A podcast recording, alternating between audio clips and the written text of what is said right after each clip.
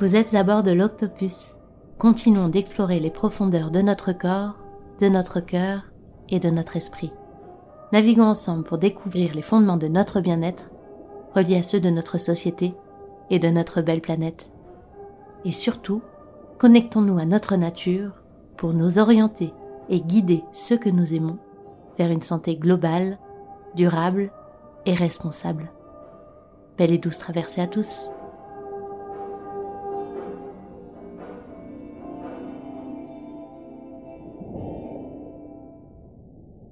Bonjour à tous, ici Marine, créatrice de ce podcast et exploratrice de l'harmonie dans cette drôle de vie. Réfléchir et agir pour la santé de l'humain dans le respect de sa nature, voici ce que je vous propose comme folle aventure. Aujourd'hui, je reçois Maya Marza. Maya est médecin généraliste et on peut dire spécialiste en médecine intégrative. Lors de cette interview, Maya nous présente ce qu'est la médecine intégrative et nous transmet son ouverture d'esprit sa richesse multiculturelle et sa soif d'apprendre et de comprendre l'humain dans toutes ses dimensions pour mieux l'accompagner vers sa guérison. La médecine intégrative combine la médecine conventionnelle et les médecines dites complémentaires. Comme le dit très bien Maya, c'est une médecine qui permet de faire des ponts, qui prône l'écoute, la relation et la communication, afin de décider en conscience ce qui est le plus adapté à un problème de santé. Si je devais retenir quelques mots de Maya durant cette interview, c'est qu'il n'y a pas de hiérarchie, pas de supériorité entre médecine conventionnelle ou traditionnelle. L'approche individualisée reste la plus appropriée pour prendre soin du patient dans son intégralité. Douce écoute. Bonjour Maya, je suis très heureuse de te recevoir aujourd'hui pour cette nouvelle interview. Je vais commencer peut-être par te demander de te présenter, savoir un petit peu bah, qui tu es, d'où tu viens et puis ce que tu fais. Eh ben, bonjour Marine, merci pour ton interview, merci pour ton intérêt euh, pour euh, la médecine intégrative. Donc euh, je suis Maya Marza, médecin généraliste. Je viens de Tahiti. Je crois que c'est important peut-être de dire que déjà je viens d'un mélange culturel. Ma mère est chinoise, mon papa est espagnol, mais ils sont rencontrés à Tahiti. Qu'est-ce qui t'a amené aujourd'hui à être, à être médecin généraliste dans une, une approche intégrative? Je crois que j'ai toujours intuitivement eu euh, qu'il y avait plusieurs euh, choses qui influençaient sur la, santé. Peut-être aussi à travers le métier de ma mère qui est esthéticienne et qui s'occupe déjà du bien-être. Je me suis intéressée, enfin j'ai toujours été très curieuse, donc j'ai vite vu en fait en faisant des massages à mes amis quand j'étais au lycée que euh, j'aimais prendre soin des autres et particulièrement par le toucher de fil en aiguille, en fait, j'ai voulu faire kiné, puis après, on m'a proposé de faire de la médecine, et je me suis dit, ah, chouette, euh, c'est super intéressant de prétendre euh, tout apprendre sur euh, l'humain et le corps humain. Et en fait, pendant mes études de médecine, j'ai vite été un peu frustrée de ne toucher qu'une partie de la, de la réalité humaine et de la médecine. Et de par mes origines, du coup, euh, j'ai été amenée euh, à expérimenter d'autres types de médecine, dont la médecine chinoise, euh, mais aussi à Tahiti, l'homéopathie. Bien sûr, ça a été surtout mon parcours, en fait, personnel, à travers mes petits symptômes que je découvrais aussi en étant étudiante en médecine. J'ai voulu vraiment trouver des méthodes de, de, soigner des petites choses. Donc, à la fin du premier cycle d'études médicales, j'ai voulu faire de l'acupuncture donc euh, pendant mon internat, j'ai fait euh, euh, un, diplôme en médecine chinoise, mais sur les bases fondamentales. Ensuite, je suis partie à Tahiti pour une partie de mon internat, ce qui a fait que j'ai pas pu continuer et aller au bout et me former au Chatsu. Mais bon, ça m'a déjà beaucoup ouvert l'esprit. Et ensuite, ça a continué lors de mon année sabbatique.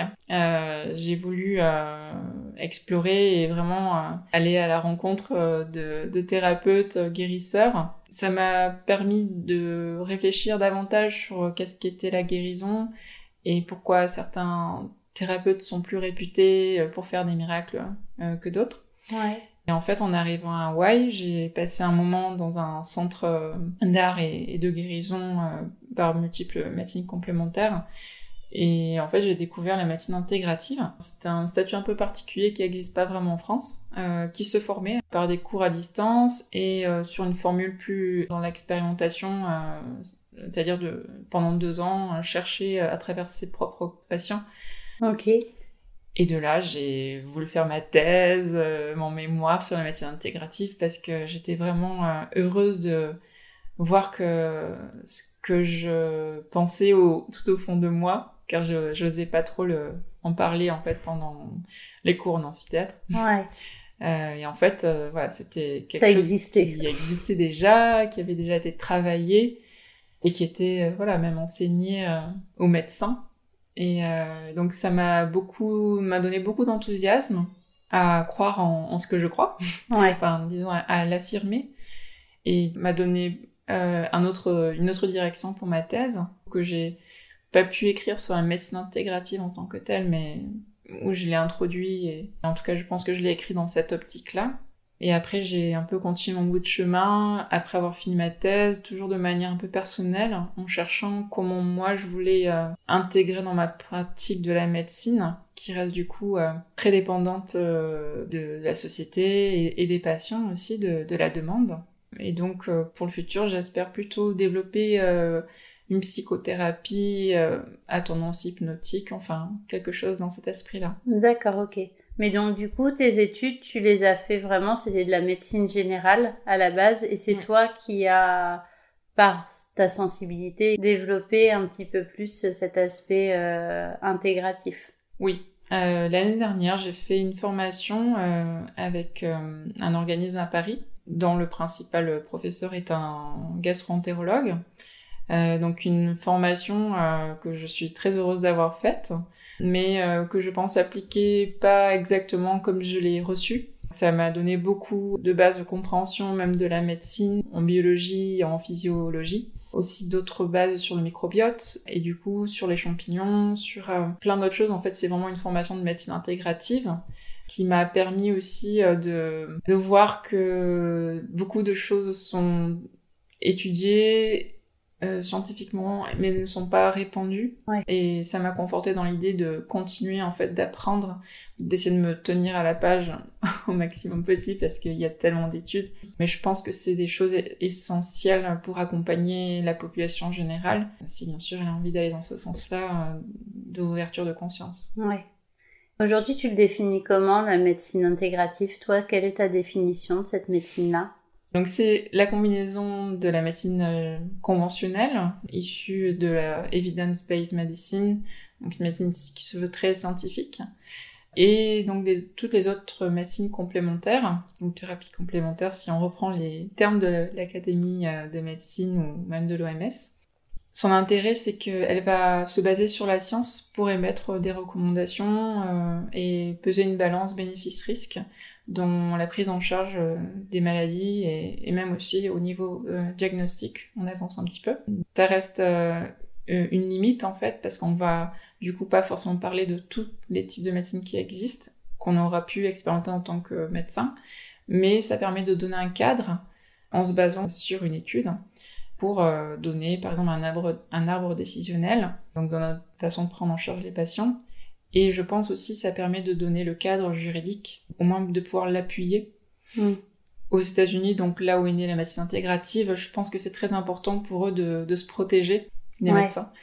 Euh, et donc je pense que euh, mettre en avant une médecine qui a déjà été éprouvée, c'est d'autant plus important pour les médecins aux États-Unis qu'en France. Donc en tant que médecin intégratif, donc t'es es médecin général à la base, mais tu peux soit avoir des compétences dans des médecines complémentaires, ou soit t'as la capacité finalement d'orienter tes patients vers euh, d'autres médecines complémentaires si t'as pas les compétences par exemple. Oui, quand on se forme vraiment à la médecine intégrative, on, on reçoit des informations, euh, mais on les, on les comprend pas toujours. Mm. Aux États-Unis, dans la prise en charge du lumbago, enfin de la, de la douleur euh, du dos, on préconise dans la même hiérarchie euh, les médicaments, tout comme la, la, la kinésithérapie, ou l'ostéopathie, ou l'acupuncture, ou le yoga. En France, c'est d'abord les, les médicaments contre la douleur, notamment. Ensuite, c'est la kinésithérapie. Et euh, bien sûr, on peut avoir recours à, à un chirurgien orthopédiste si euh, on voit qu'il y a des symptômes euh, évoquant une urgence. L'ostéopathie, même si c'est quelque chose de reconnu en France, ça ne fait pas partie de notre arbre décisionnel dans la prise en charge thérapeutique de la douleur du, dos. Ok. Pour autant, euh, si on a reçu cette formation, du coup, on va quand même préconiser aux patients de faire du yoga. Ouais. La plupart des médecins qui se forment à la médecine intégrative, je pense que c'est parce qu'ils en ont d'abord fait l'expérience ou, euh, voilà, par leur intuition. Je pense que un, médecin veut, voudrait accompagner d'abord ses patients parce qu'il a une vision euh, plus globale de son patient et qu'il a envie de prendre en charge les autres dimensions euh, plus que organiques hein, ou, ou celles qui ont été décrites par la science. Mm. Mais la médecine euh, intégrative permet de donner un cadre qui va permettre d'appuyer la, la, loi. Ça permet d'avoir un cadre plus sécurisé, je pense. Ouais. Ça rassure aussi le patient, le fait que finalement ce soit un médecin généraliste, entre guillemets, oriente euh, vers des médecines complémentaires en se basant sur des, aussi des faits scientifiques. et d'être orienté euh, justement par un médecin euh, généraliste en se disant que ce n'est pas que des médecines qui ne sont pas prouvées scientifiquement, etc. Oui, euh, par exemple, je parle assez souvent du plasma de Quinton aux patients. Le faire de, eh, de leur expliquer ce que contient ce plasma. Globalement, c'est euh, une eau naturelle qui est forée dans les profondeurs euh, océaniques et qui contient en fait beaucoup d'oligo-éléments, de vitamines, mais aussi une micro-algue qui a traversé les âges, donc avec un ADN millénaire moi, je le classerais un peu comme l'argile. C'est vraiment un soluté qui a plusieurs euh, potentiels, qui va bien sûr réhydrater, qui va redonner bien sûr euh, tous ces oligoéléments, ces vitamines. Quand on l'observe, du coup, on voit qu'il a plusieurs, euh, comme plusieurs cartes. Enfin, on sait qu'il va aider à la régénération cellulaire. Donc peut-être grâce aux symbioses, à la symbiose, peut-être que cette algue, on ne sait pas encore expliquer quel effet elle peut avoir sur le système immunitaire, etc. J'ai pas lu toutes les études encore, mais euh, ça fait partie de ces produits euh, qui nous donnent euh, beaucoup d'études à venir, peut-être. D'accord, ok. Et dans, en médecine intégrative, l'exemple que tu voulais donner par rapport à ce plasma de Quinton? Bah, C'est-à-dire que en médecine intégrative, on va s'appliquer à expliquer comment marche la médecine à laquelle on s'intéresse. Intuitivement, avec ma formation, je veux dire que le plasma de Quinton, je vais pas le préconiser à quelqu'un qui va être en insuffisance cardiaque ou qui va peut-être faire de la rétention d'eau facilement. On va pouvoir euh, parler un, langage plus commun grâce à la science, qui va pouvoir être compris de tous. On va pouvoir avoir des éléments euh, très terre à terre pour pouvoir transmettre euh, ce qu'on a observé. Oui, tu as vraiment finalement en tant que médecin intégratif une vision très très globale parce que tu as cet aspect scientifique mais aussi cette ouverture sur d'autres médecines où là peut-être qu'un thérapeute qui est très spécialisé dans son domaine va avoir certainement plus de connaissances j'imagine dans ce domaine-là mais finalement ne va pas avoir euh, les connaissances euh, d'un médecin généraliste et donc du coup va être aussi limité dans sa vision globale euh, d'un problème, j'imagine.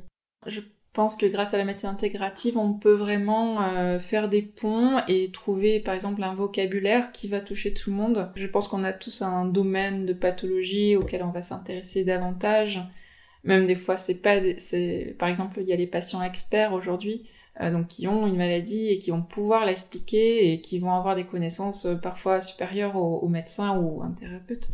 Je pense que l'intérêt de la médecine intégrative, c'est pour moi vraiment de faire un pont entre ce qui existe déjà en science et ce qui existe déjà euh, dans les traditions, euh, ou même dans des savoirs euh, qui sont jugés ésotériques et qui en fait peuvent parfaitement s'expliquer. Ouais, ok.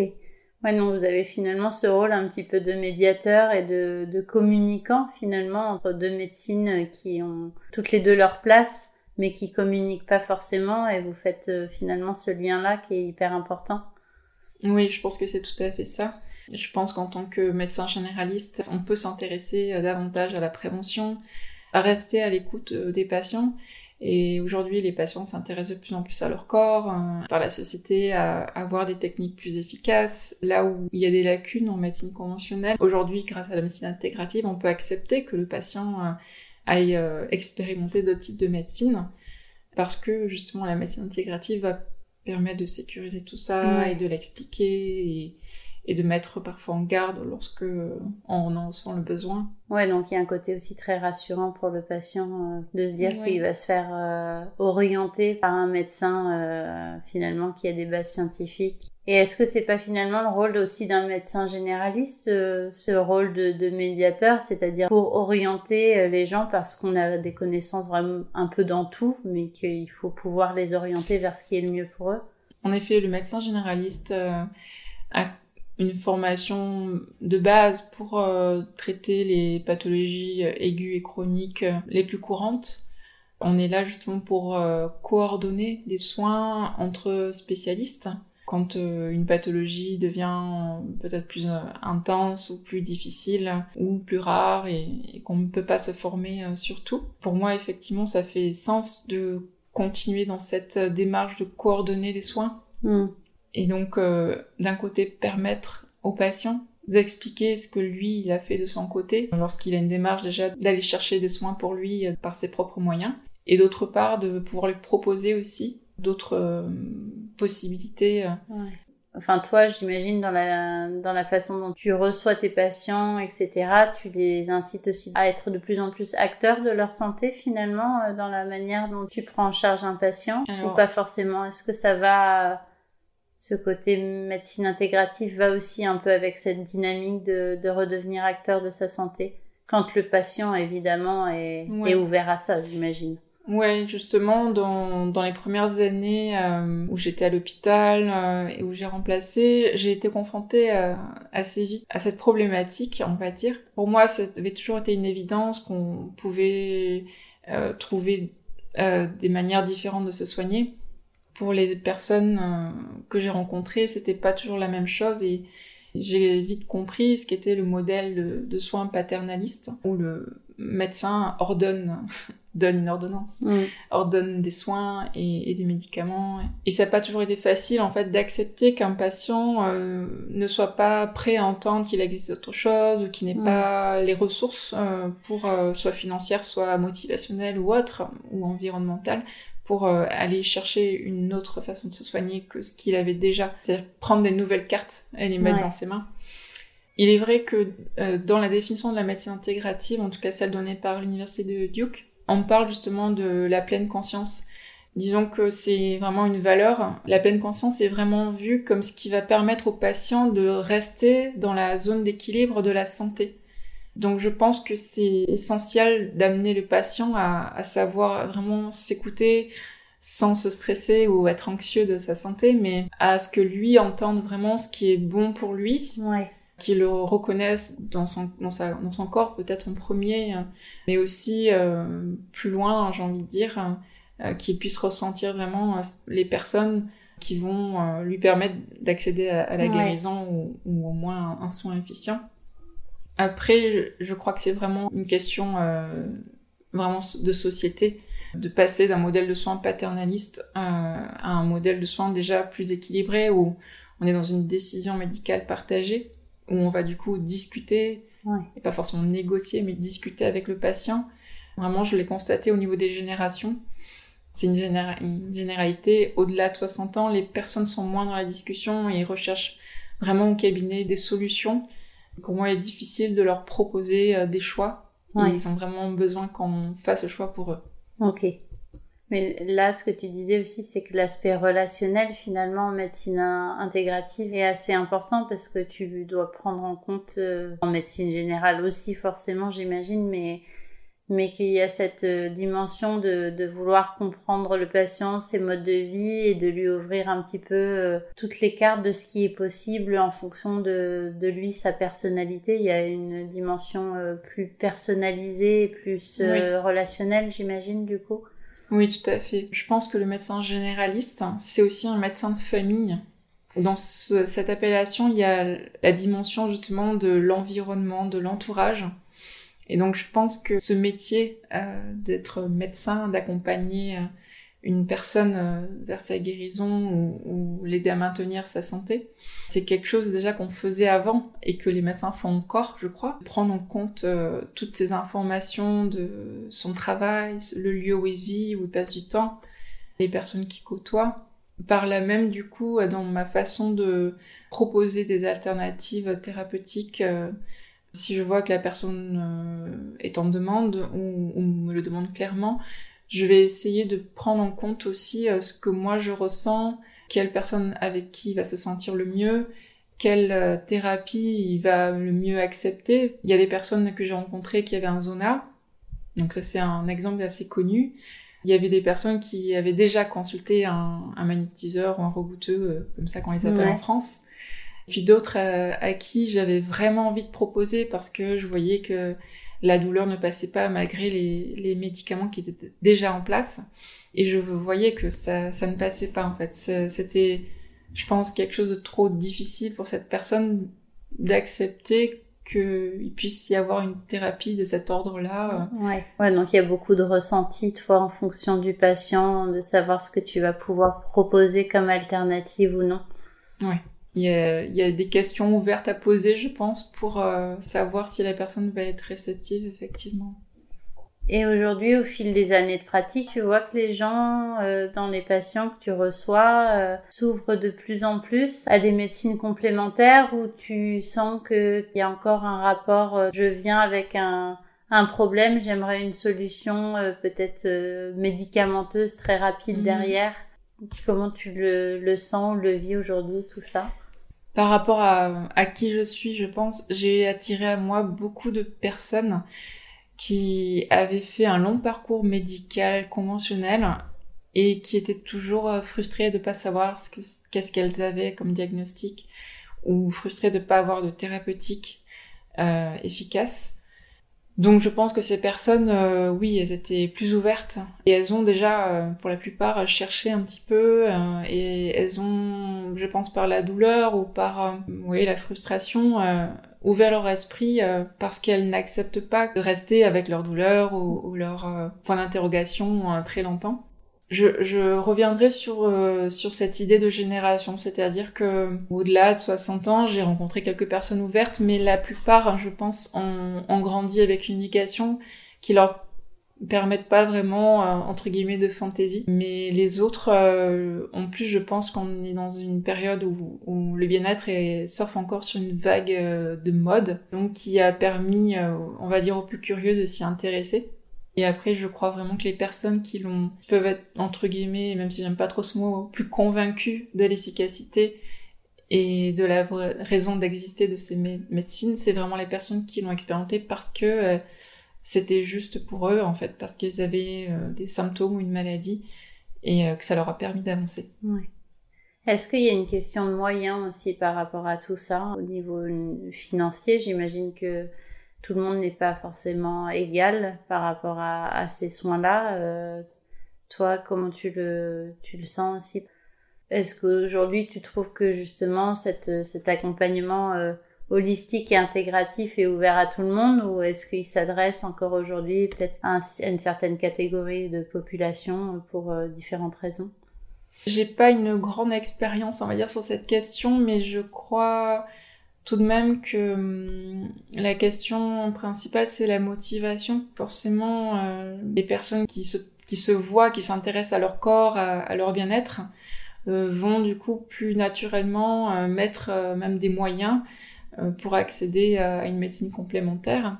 Accéder à l'alimentation biologique, c'est un peu la même discussion, je crois. Pareil, euh, on, peut voir quand même qu'il y a du bio qui est pas cher hein, ou qui est abordable.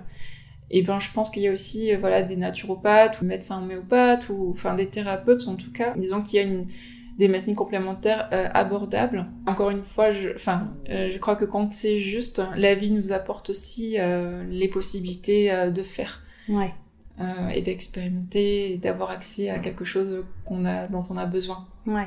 Et pour revenir sur les médecines intégratives, tu disais que toi, tu avais été formé, tu avais fait une formation l'année dernière. Est-ce qu'il y a une certification ou quelque chose qui permette d'acter qu'un médecin est dans cette dynamique de médecine intégrative ou ça reste quelque chose de très finalement euh, subjectif où on s'aperçoit finalement que son médecin généraliste est dans cette dynamique intégrative mais c'est pas forcément précisé?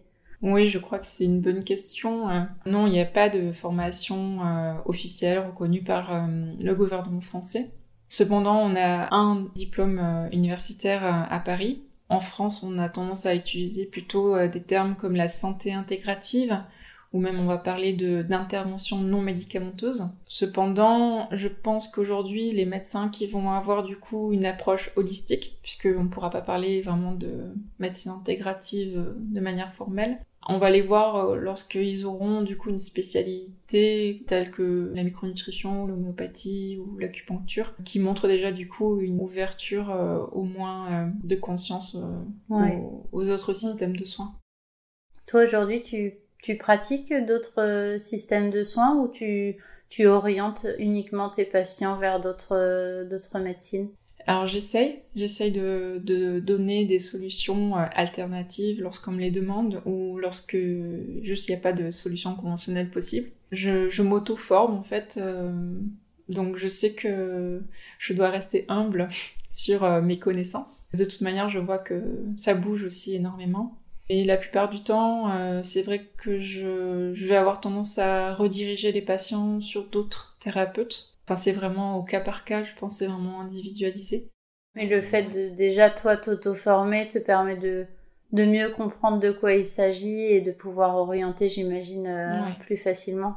Enfin, c'est toujours important pour moi de comprendre euh, quelque chose pour avant de le conseiller. ouais de vraiment savoir de quoi tu parles euh, pour pouvoir le conseiller ensuite. Ouais. Est-ce qu'il y a ça peut être tout type de choses, j'imagine, ça peut être l'acupuncture, l'hypnose, le magnétiseur, c'est, vraiment ouvert à, à, plein de choses. Il y a des limites ou non, pas forcément euh... Ça aussi, c'est une, une bonne question. Euh, lors de ma présentation de mémoire, j'avais euh, essayé de, de parler de comment bien orienter, entre guillemets, parce que en tant que généraliste, on oriente vers des cardiologues, vers des gastro-entérologues et d'autres spécialistes, normalement on n'a pas le droit de donner des noms. Logiquement, euh, on est bien obligé, euh, par exemple, lorsque euh, un patient souffre du genou, ben, on va plutôt orienter vers un chirurgien orthopédique qui est spécialiste du genou. Donc pour les thérapies, j'ai envie de dire, c'est un peu la même chose. Je crois qu'aujourd'hui, pour moi, c'est plus important de connaître un thérapeute, savoir peut-être son niveau d'expertise ou comment il va fonctionner pour moi, la limite en tant que médecin, la première, c'est être sûr que je tombe pas dans le charlatanisme. En étudiant, forcément, je suis tombée sur euh, les sectes, euh, des, termes que moi j'ai jamais euh, vus ou expérimentés, mais voilà, j'ai quand même entendu quelques témoignages ou, ou vus à la télé. Donc j'essaye d'être d'être de la qualité quand même du thérapeute. Donc il y a quelques critères euh, bah, d'ailleurs qui avaient été décrits par euh, des médecins euh, qui font de la médecine intégrative au Québec. Quoi, par exemple, je crois que la première chose c'est de s'assurer que thérapeute ne va pas vider les poches du patient, combien il va prendre à la séance, est-ce qu'il va demander à avoir beaucoup de séances, est-ce qu'il va demander au patient de rester avec lui jusqu'au bout ou de le laisser libre, euh, d'arrêter euh, hmm. euh, un peu finalement comme un, un, kinésithérapeute qui va avoir besoin de beaucoup de séances, mais je pense que il, faut que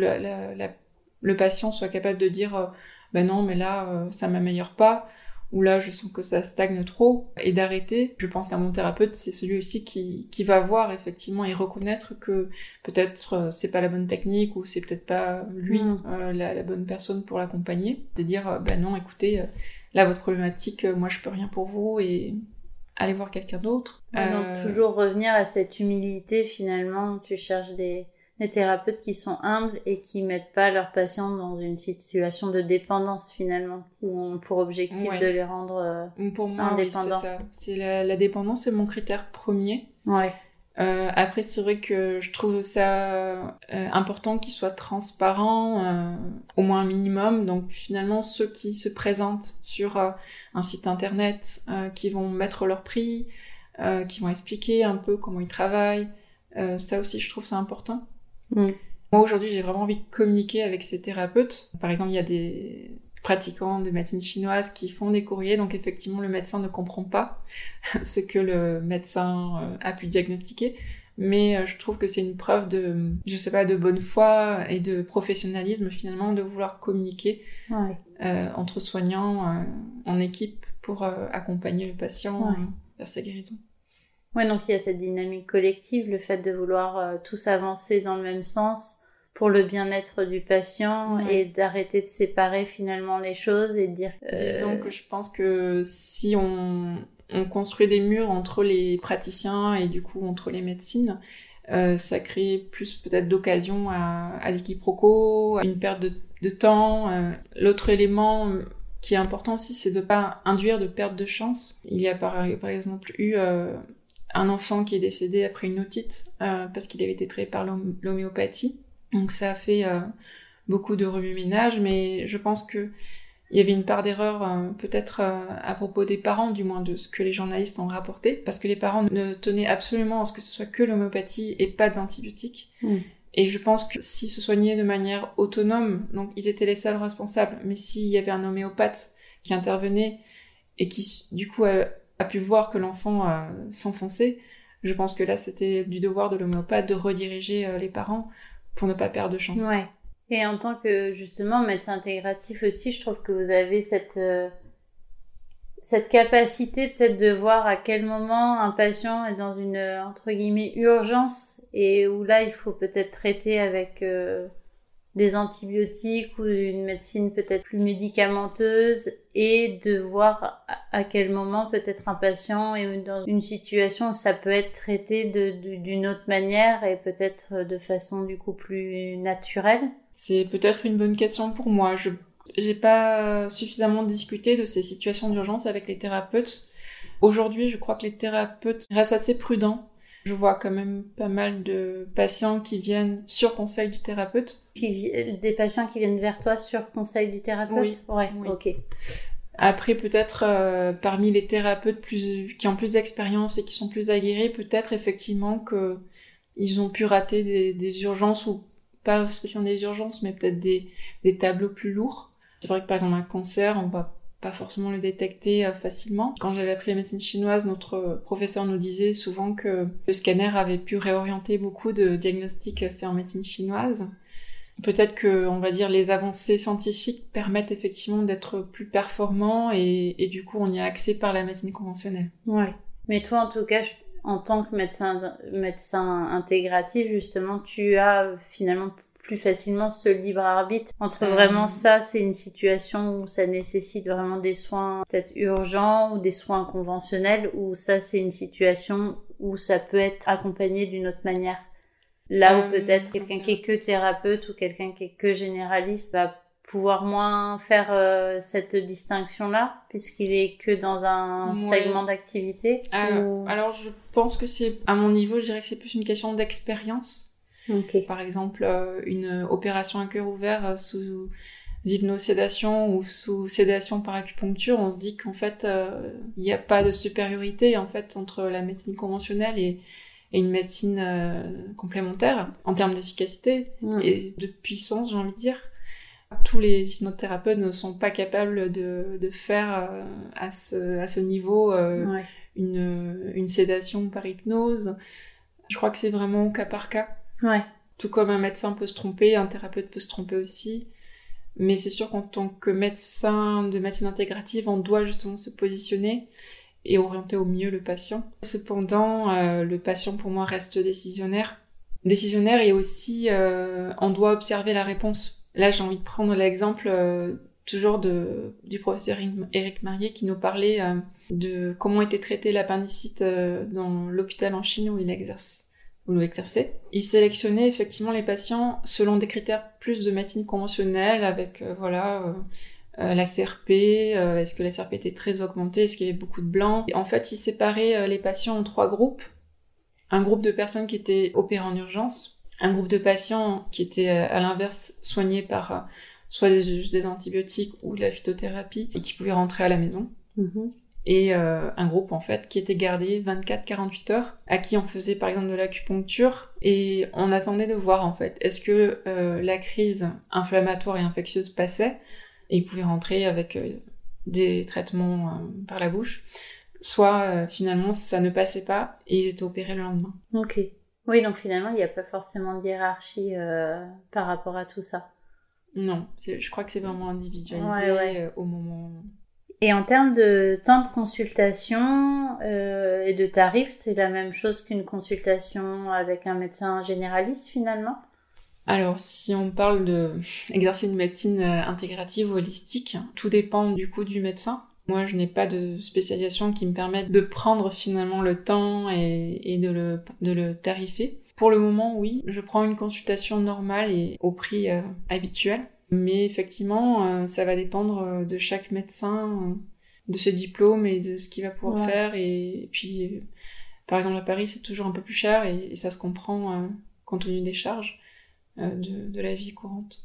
Parce que du coup, tu as cette, cette chance de venir de plusieurs cultures, etc. Est-ce que en France, par rapport à d'autres cultures, tu sens que la médecine intégrative est moins connue ou plus connue euh, Oui. Au début, je ne savais pas trop, mais en faisant mes recherches pour ma thèse, j'ai vu effectivement qu'en France, euh, il n'y avait pas beaucoup de recherches faites. Euh, sur le terrain aussi, je voyais qu'il y avait des réticences peut-être plus fortes je ne saurais pas vraiment l'expliquer. Un jour, j'ai pensé à Jeanne d'Arc. Je me suis dit que les Français avaient peut-être un peu, euh, enfin, certains Français ont peut-être un peu peur de la magie, euh, voilà, de, des choses qui ne sont qui sont paranormales. Mais en tout cas, euh, au niveau de la loi, il y a clairement des pays qui sont plus ouverts, c'est-à-dire que ils sont dits tolérants en fait envers un, un, pluralisme thérapeutique. Et en France, on est toujours dans une un régime monopoliste où du coup, seule la médecine conventionnelle est reconnue comme médecine. Mm. Euh, d'où aussi le terme de santé intégrative. Cependant, au niveau des patients, je, je vois que cet euh, intérêt pour les autres médecines est, vraiment global et, et, dans le monde entier, euh, je crois. Ouais. Mm. Après, ce que je peux dire, c'est que à Tahiti, là où, de là où je viens, il y a aussi le pluralisme culturel qui se ressent et qui fait partie du quotidien. Et donc c'est assez courant d'avoir recours à à la médecine conventionnelle, euh, donc qui est, voilà, qui va être remboursée en partie, et euh, d'aller voir aussi euh, la mama qui, qui prescrit la phytothérapie chinoise. Et pour un, un Polynésien qui a grandi avec cette culture-là, je crois que ça fait c'est plus comme une médecine traditionnelle de famille que de demander aux praticiens même si on ne dit pas comme ça, mais voilà, aux praticiens de, de, médecine traditionnelle tahitienne, d'avoir un soin auprès de lui. Enfin, c'est plus naturel pour un Polynésien d'aller chercher des réponses ailleurs. Je crois que grâce à la mondialisation, c'est aussi vraiment quelque chose qui a permis euh, à n'importe quel citoyen du monde de s'intéresser euh, aux, autres médecines. Et bien sûr, Internet euh, a beaucoup démocratisé tout cela. On entend parler notamment de tout ce qui est médecine ayurvédique de plus en plus en France. Les gens s'ouvrent aussi pas mal à ça et c'est une médecine qui vient de loin. Ouais. Oui, peut-être qu'il y a un goût d'exotisme euh, et de la nouveauté aussi, je pense. Euh, je saurais peu expliquer pourquoi la médecine chinoise est un peu plus euh, intégrée, on va dire, au paysage des différentes médecines en France. Mais la, médecine ayurvédique est, est, plus récente, je crois. J'ai rencontré moins de thérapeutes et est-ce que ça s'explique aussi peut-être, euh, je sais pas, tu parlais de Tahiti tout à l'heure, vous avez peut-être une connexion aussi là-bas avec la nature euh, plus forte. Peut-être que dans nos sociétés occidentalisées aussi, on est coupé plus facilement de cette nature-là, de par nos modes de vie, de peut-être le, oui, le stress, notre travail. Euh, pour beaucoup dans les bureaux, des choses comme ça, est-ce que ça nous coupe pas aussi un petit peu de, de cette ouverture finalement vers d'autres médecines ou vers d'autres traditions euh, je, je, pense que oui, la, modernisation,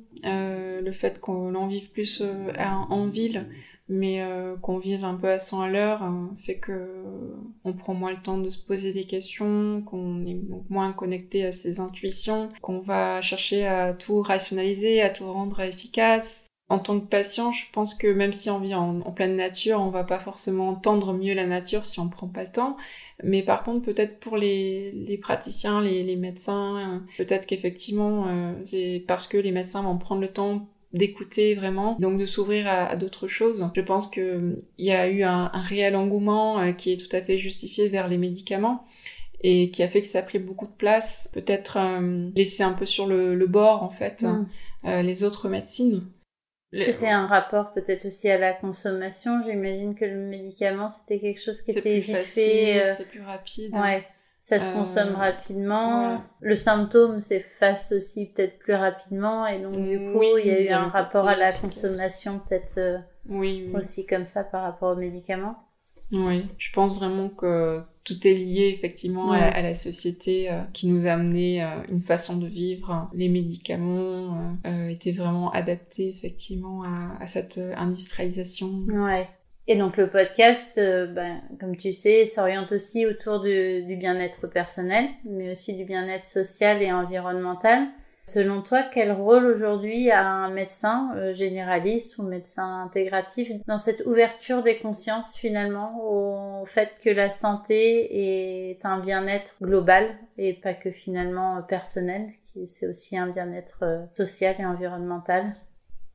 Si je me base, on, va dire sur euh, mes cours hein, que j'ai pu recevoir à l'université, c'est vrai que hum, les médecins qui se préoccupaient le plus justement de l'environnement, c'était plutôt les médecins euh, du, travail. C'est-à-dire que, par exemple, une exposition à l'amiante va permettre de reconnaître une maladie en tant que professionnel, si ça fait partie de la profession, etc. On prend en compte un peu le stress, par exemple dans l'ulcère euh, de l'estomac, mais c'est vrai que c'est pas mis au premier plan. Donc c'est vrai que la médecine intégrative réintègre vraiment l'importance euh, de l'environnement. Après, je crois que la médecine en général s'y dirige lorsque voilà, on parle d'épigénétique. Euh, bon, ça reste euh, assez nouveau et assez peu connu, mais en tout cas, pour moi, la médecine intégrative, c'est celle que j'essaye de pratiquer aujourd'hui, dans le présent. Pour moi, la médecine du futur, ce serait plus des médecines avec vraiment l'aide euh, pas que de robots, mais aussi d'appareils qui vont permettre d'influer sur la matière euh, de manière plus fine que ce qu'on a aujourd'hui. Voilà, l'épigénétique, la, la, médecine intégrative vont redonner la place, à mon avis, importante euh, de l'environnement. Donc voilà, on peut parler de perturbateurs endocriniens. Et donc ça, ça a vraiment une, une vraie importance, mais dont on ne parle peut-être pas encore assez aujourd'hui. Donc ouais, le fait que tout ça s'ouvre de plus en plus et que les médecins vont être amenés de plus en plus à, à parler d'épigénétique et de... J'imagine il y a aussi tout ce qui est autour du microbiote, etc. Euh, va ouvrir aussi euh, progressivement la conscience aux gens à, à ce lien entre environnement et santé personnelle. Oui, je pense que la, la cancérologie est un domaine euh, euh déjà où la médecine intégrative euh, avance euh, à grands pas, mais qui est aussi intéressant parce que effectivement la médecine conventionnelle est, est, très limitée en termes de thérapeutique. On s'est quand même beaucoup intéressé à, à, justement aux facteurs favorisant ces cancers. Par exemple, savoir que quelqu'un de non-fumeur peut développer un cancer du poumon, c'est vraiment des choses en tant que médecin, je pense, qui nous donnent envie de réfléchir à qu'est-ce qui peut provoquer un cancer ou pas. Donc on, a réussi à, identifier euh, voilà certains facteurs favorisants, mais encore une fois on est obligé de, personnaliser et quelqu'un qui, va fumer toute sa vie pourrait très bien ne pas développer euh, aucun cancer euh, du poumon. Bon peut-être que malheureusement il mourrait d'autres choses avant. Il y a en cancérologie beaucoup quand même de recherches qui est faite pour reconnaître des choses qui vont perturber le corps, l'organisme et favoriser ces cancers. Par exemple, euh, euh, il y a des choses qui vont être assez difficiles, euh, comme la charcuterie, la viande rouge. Ça a été reconnu comme favorisant le cancer du côlon. Maintenant, on ne peut pas interdire aux patients d'en consommer. C'est vraiment un ensemble. Quel est le métabolisme du patient? Comment il s'alimente? Est-ce que il va être soumis à une pollution atmosphérique, etc. Il y a vraiment toutes ces composants de, de notre santé environnementale sans vraiment mettre en lien. Euh, il y a des symbioses euh, qui marchent très bien et d'autres qui marchent très mal. Il est clair que le métabolisme est très important. Euh, quelqu'un qui fait beaucoup de sport va plus facilement éliminer tous ces toxiques environnementaux, tout comme voilà le stress, les, les, relations toxiques. Bon, ce terme a été inventé pour ça, je pense, pour faire comprendre que notre environnement est, a une place prépondérante dans notre santé. Et qu'on n'est pas tous égaux non plus face à cet environnement-là. Comme tu disais, des gens qui vont avoir un certain métabolisme euh, peut-être plus fort vont pouvoir résister plus facilement et d'autres beaucoup moins. Oui. On parle d'environnement, mais il y a tout ce qui est autour de l'émotionnel aussi et de, du vécu émotionnel des gens, etc., qui va, qui va influer aussi sur la, sur la santé, j'imagine. Oui, euh, tout à l'heure, euh, je parlais des militaires et, et, des agriculteurs qui, je crois, euh, pour la plupart, ont cette faculté à digérer leurs émotions, euh, à aller de l'avant et à ne pas rester bloqués dans leurs anxiétés peut-être à avoir confiance, je sais pas. À l'inverse, euh, on peut voir par exemple les, syndromes de stress post-traumatique parce que leur environnement a été extrêmement anxiogène, comme euh, voilà la guerre ou, même euh, des, des, fausses attaques terroristes. Ça montre vraiment le l'importance, le pouvoir, les répercussions des émotions aussi des gens autour qui nous peuvent nous inspirer ou à l'inverse nous fragiliser. Ouais. Et en fait, c'est aussi ça, j'imagine, être dans une démarche holistique et intégrative en tant que médecin, c'est avoir conscience de finalement tous ces paramètres et de pas de pas segmenter finalement, de faire euh, comme on disait au début, euh, faire la communication entre tous ces paramètres qui existent et qui peuvent influencer sur la santé des gens. Oui, tout à fait. Mais ça, je crois que chacun de nous le fait euh, de manière assez intuitive et heureusement. Ouais. Est-ce que pour finir cette interview, tu aurais envie de partager avec nous quelque chose soit une citation, soit quelque chose qu'elle t'a pensé d'un peu plus personnel qui résonne en toi pour euh, en ce moment. Oui, euh, j'aime beaucoup la citation de Lao Tzu qui dit euh, que l'homme n'est pas fait pour construire des murs, mais plutôt des ponts. Moi, c'est vraiment ce que j'essaye de faire dans le domaine de la médecine notamment. Je crois que hum, nous sommes vraiment dans une dans une ère, dans un temps où, on est amené à faire des ponts, grâce aux avions aussi notamment. Et pour moi, euh, faire des ponts entre les différentes médecines, c'est comme apprendre un autre langage aussi. Il y a une partie euh, qu'on peut comprendre, euh, on va dire, avec notre cerveau droit, intuitivement, en observant une attitude. Et il y a d'autres choses qu'on peut apprendre aussi en s'appliquant à, à, apprendre le vocabulaire et ce qui va avec, la grammaire, la syntaxe. Donc pour moi, la, médecine intégrative, c'est un peu ça. C'est euh, quand on est dans cette démarche, c'est apprendre euh, euh, un peu une langue étrangère grâce à des outils, mais aussi notre outil qui est nous. Ouais, il y a quelque chose autour de la communication qui résonne beaucoup dans cette médecine-là. Ok. Eh ben, merci à toi, Marie. Merci beaucoup, Maya. C'était super chouette de, de t'avoir aujourd'hui et je suis très contente que tu aies pris le temps pour Octopus. Merci. Au revoir.